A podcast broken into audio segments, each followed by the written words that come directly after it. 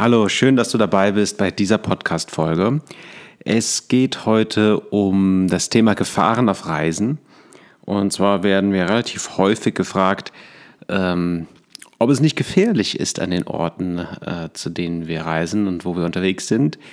Und meine Standardantwort ist, dass ich glaube, dass das, was wir tun, weniger gefährlich ist, als jeden Tag mit dem Auto zur Arbeit zu fahren äh, quasi weniger Risiko birgt, einen Unfall zu haben und das, was passiert, da ist äh, doch sehr unwahrscheinlich ist und einfach nur präsenter. Also wenn dann mal irgendwo irgendjemandem was passiert, einem Deutschen irgendwo auf der Welt, dann wird davon berichtet, äh, währenddessen täglich Leute im Straßenverkehr sterben oder eben bei ganz alltäglichen Dingen wie Fensterputzen.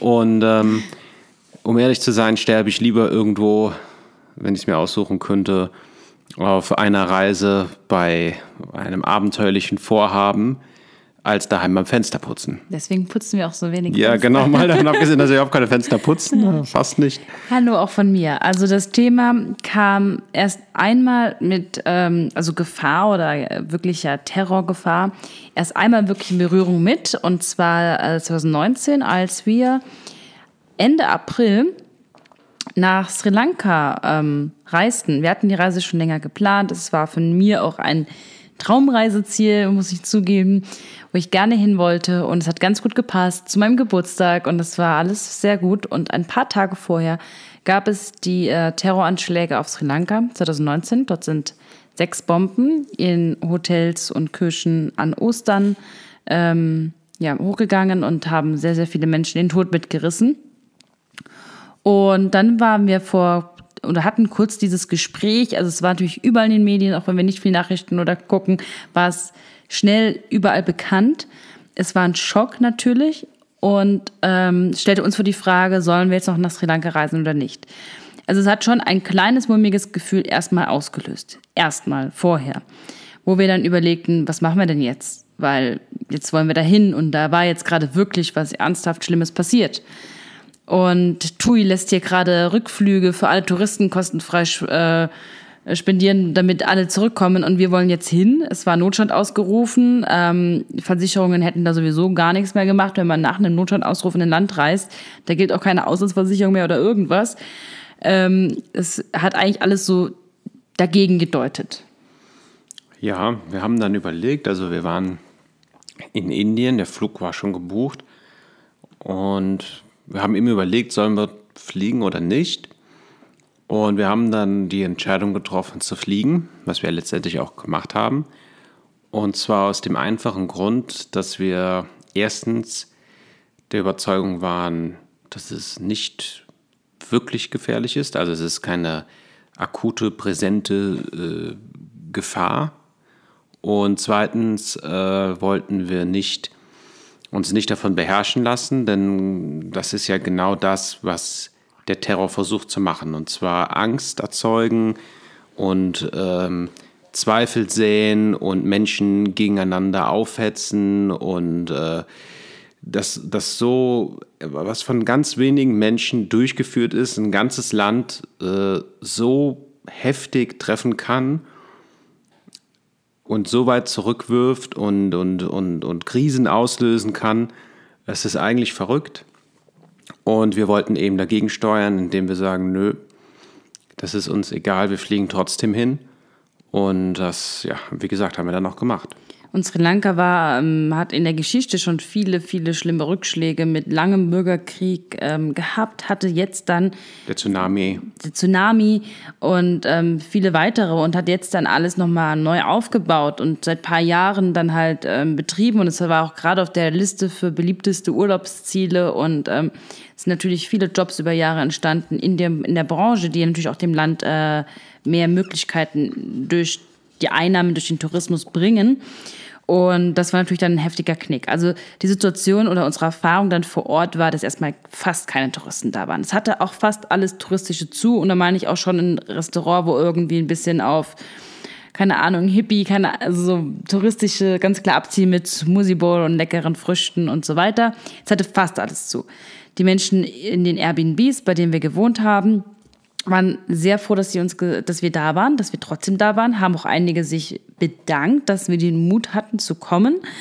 Ähm, aber waren natürlich aufgewühlt, haben auch Schuldige gesucht und haben dann morgens auch mal beim Frühstück sich so ein bisschen ausgeschüttet über den Frust, weil da auch viele Gerüchte sind, über länger ab das, das, egal, ich will nicht zu tief darauf eingehen, ich kenne mich auch nicht so gut aus dahin, aber ja, ihr Herz ein bisschen ausgeschüttet. Es gab dann auch noch einen Vorfall, dass ein muslimischer Bürger erstochen wurde und Läden brandgesetzt. Und es war schon noch eine Hetze da, aber an sich war für uns außer einer Nachtsperre, die abends verhangen war und Internet, das runter, also das äh, absolut dicht gemacht wurde. Es wegen, gab lange kein Internet.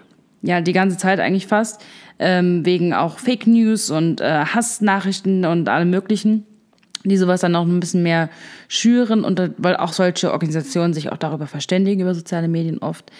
War auf jeden Fall, ähm, gab es sonst keinerlei Einschränkungen für uns an sich. Also wir haben nichts mitbekommen nichts gesehen, nichts Schlimmes. Wir haben auch uns immer eigentlich wohl gefühlt, auch wenn das gerade so was Schlimmes passiert war und die Menschen auch noch unter Schock und in Trauer waren, äh, war es für uns trotzdem eine schöne Zeit auf Sri Lanka und wir bereuen es kein, keineswegs.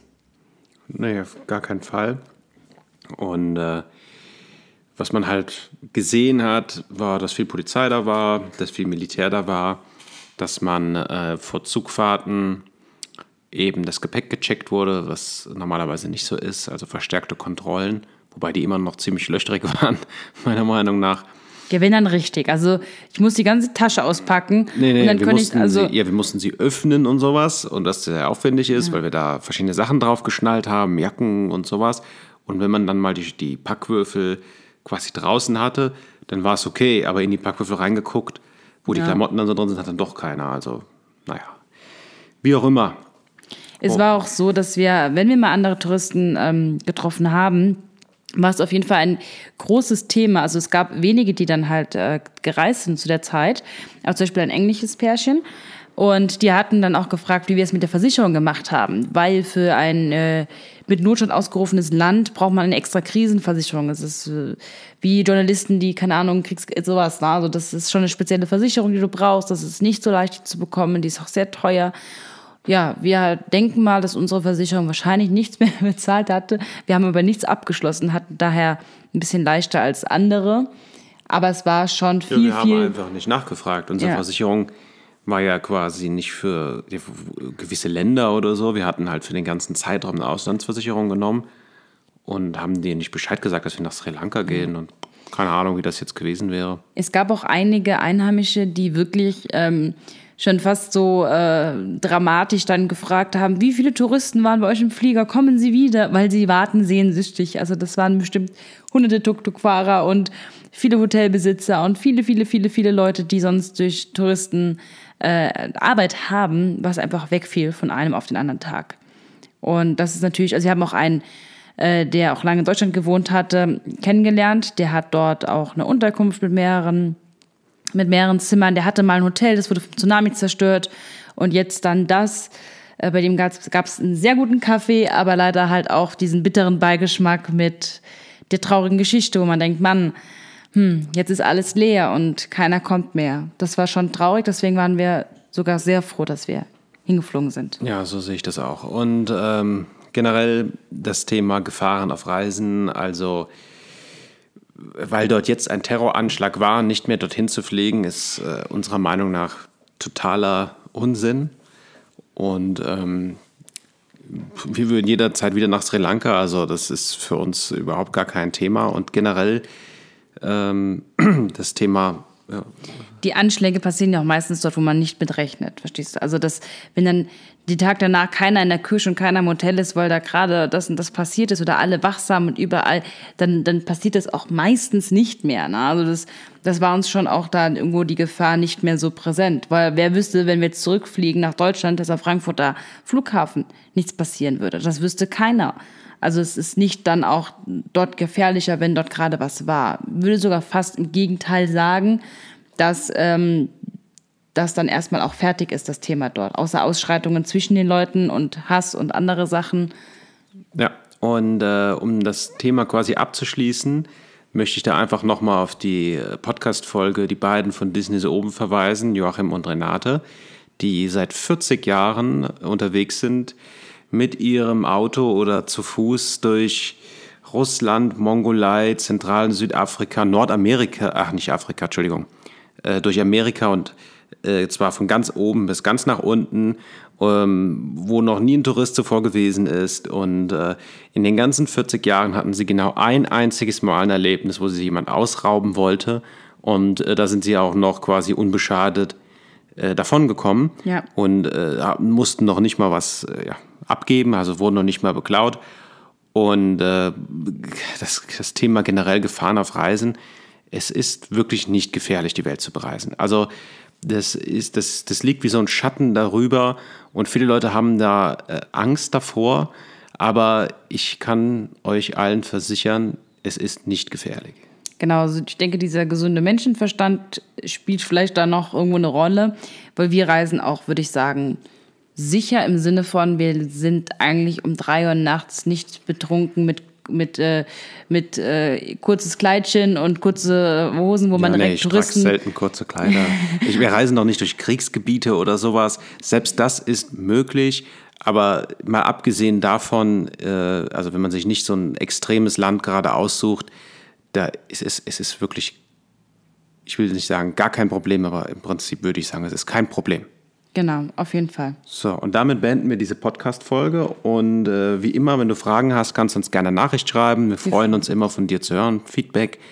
Und äh, ich hoffe, dass du auch bei der nächsten Folge mit dabei bist.